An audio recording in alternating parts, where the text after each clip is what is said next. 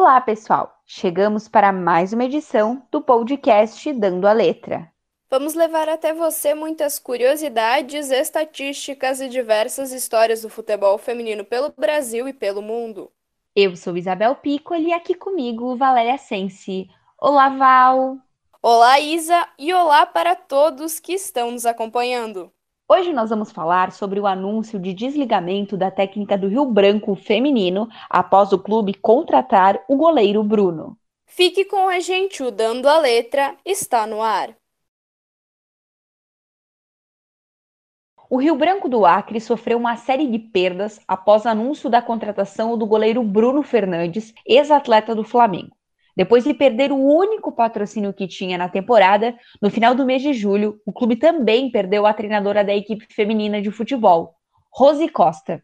Escolhida no início do ano para comandar a equipe alvirrubra na volta aos gramados após três temporadas, a técnica Rose Costa anunciou o desligamento do clube em texto publicado em uma rede social. Ela destaca que entende o momento difícil pelo qual passa o Rio Branco, mas que sua história a impede de permanecer no clube. O Globo Esporte conversou com o presidente do Rio Branco, Valdemar Neto, para saber qual o futuro da equipe feminina na temporada. O dirigente destacou que não foi comunicado da decisão de desligamento antes da publicação do texto na rede social e que tinha apenas um acordo verbal com a treinadora, sendo ela escolhida como treinadora simplesmente para prestigiá-la por ela ser mulher. Segundo ele, o clube tem opções interessadas em comandar o time feminino. Nessa entrevista ao GE, o Valdemar disse o seguinte: abre aspas.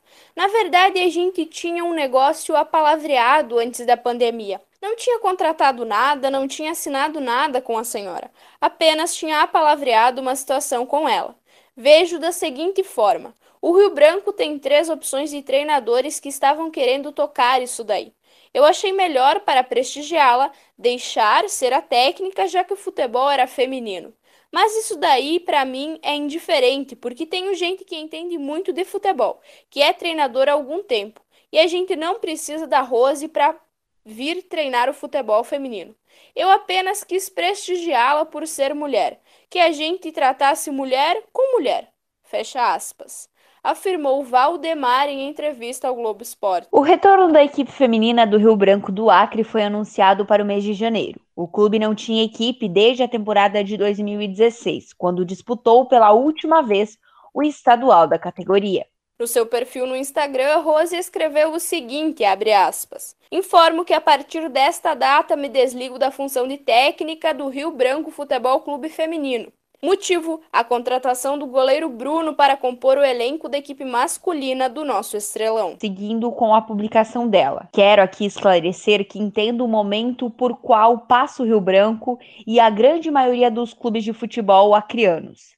As dificuldades financeiras, como também a oportunidade da contratação do goleiro Bruno, bem como ainda a sua boa, entre aspas, intenção no sentido de tornar a equipe competitiva e forte. Rose segue. Deixo minha gratidão pela oportunidade, mas preciso esclarecer também que minha história de vida como mulher e profissional me impedem de permanecer no Rio Branco. Como disse, não questiono e nem tampouco julgo suas decisões, mas preciso respeitar a minha história e minhas crenças de que educamos pelo exemplo. E no esporte de rendimento, atletas são figuras públicas e socializam e influenciam comportamentos. Em meu humilde entendimento, é de que essa oportunidade dada ao goleiro Bruno e nossa amada equipe legitima a influência das leis em nosso país, socializa ainda mais a impunidade aos feminicidas e, por fim, macula a imagem da nossa equipe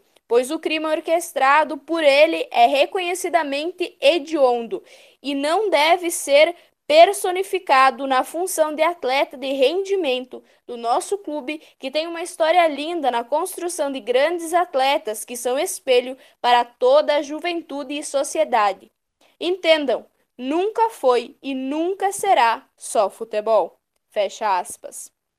A saída de Rose Costa do comando da equipe feminina do Rio Branco do Acre não é a única consequência da contratação do goleiro Bruno.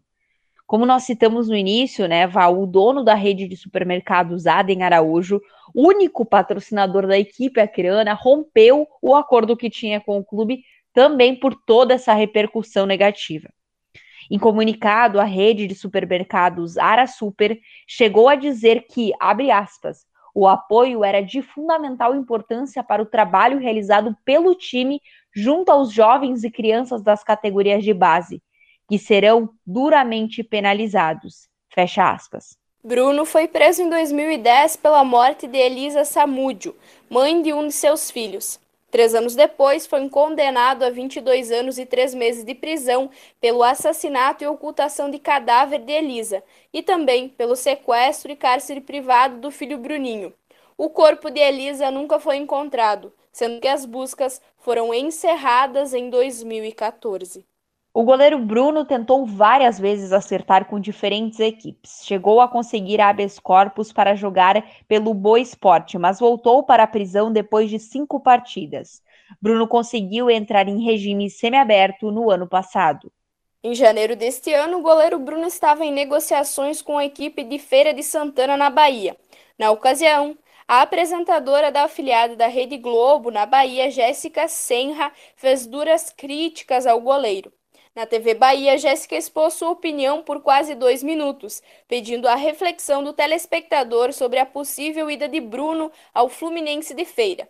Ela disse o seguinte, abre aspas, uma pessoa que cometeu um erro, que já pagou por ele, tem termos judiciais, precisa e pode refazer sua vida. E legalmente, não há nenhum impedimento para que ele exerça qualquer profissão para a qual esteja habilitado. Fecha aspas. A apresentadora seguiu por alguns minutos e fez a seguinte reflexão: abre aspas. Atletas são referências para crianças, para adultos, são ídolos. Contratar para um time de futebol um assassino, um homem que mandou matar a mãe do seu filho, esquartejar, dar o corpo para os cachorros comerem, é um desrespeito. Um desrespeito a todas nós mulheres.